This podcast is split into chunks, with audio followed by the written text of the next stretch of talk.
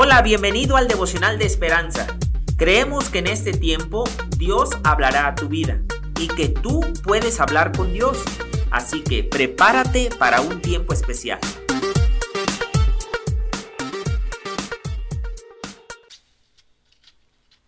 ...28 de septiembre... ¿Simplemente la oficina? El autor nos dice... Miré las colinas verdes y ondulantes de Lancashire en el norte de Inglaterra y noté las cercas de piedra que se encerraban algunas ovejas que vagaban por allí.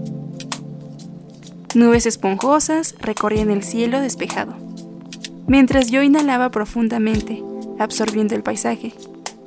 Cuando le mencioné encantada la maravillosa escena a la mujer que trabajaba en el centro de retiro que estaba visitando, ella dijo, ¿sabe?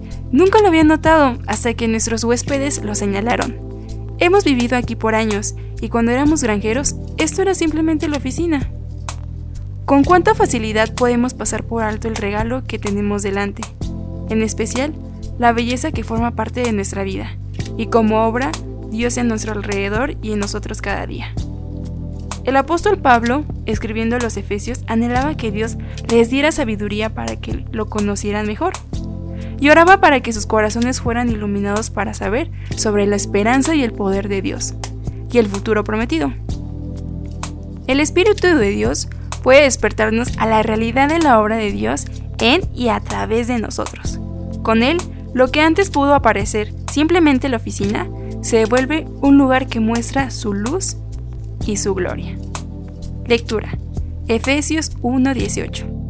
Alumbrando los ojos de vuestro entendimiento para que sepáis cuál es la esperanza a aquel que os ha llamado.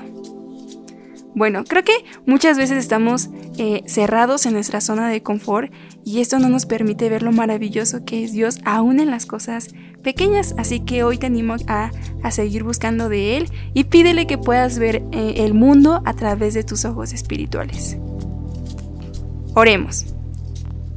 Señor, te pedimos que puedas resplandecer tu rostro sobre nosotros, que podamos conocerte mejor. Abre nuestros ojos para que podamos ver tu bondad y tu gracia.